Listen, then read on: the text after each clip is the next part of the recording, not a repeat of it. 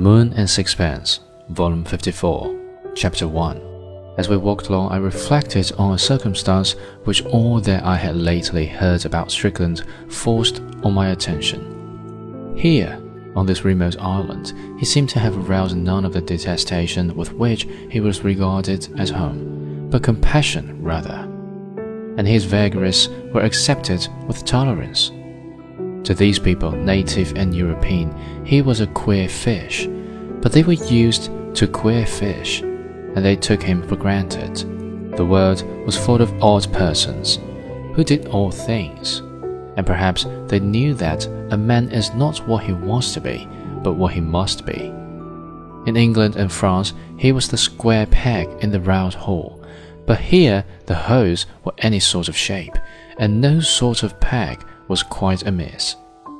I do not think he was any gentler here, less selfish or less brutal, but the circumstances were more favorable. If he had spent his life amid these surroundings, he might have passed for no worse a man than another. He received here what he neither expected nor wanted among his own people sympathy. I tried to tell Captain Bruno something of the astonishment with which this fills me, and for a little while he did not answer. It is not strange that I, at all events, should have had sympathy for him, he said at last, for though perhaps neither of us knew it, we were both aiming at the same thing. What on earth can it be that two people so dissimilar as you and Strickland could aim at? I asked it, smiling. Beauty. A large order, I murmured. Do you know how men can be so obsessed by love that they are deaf and blind to everything else in the world?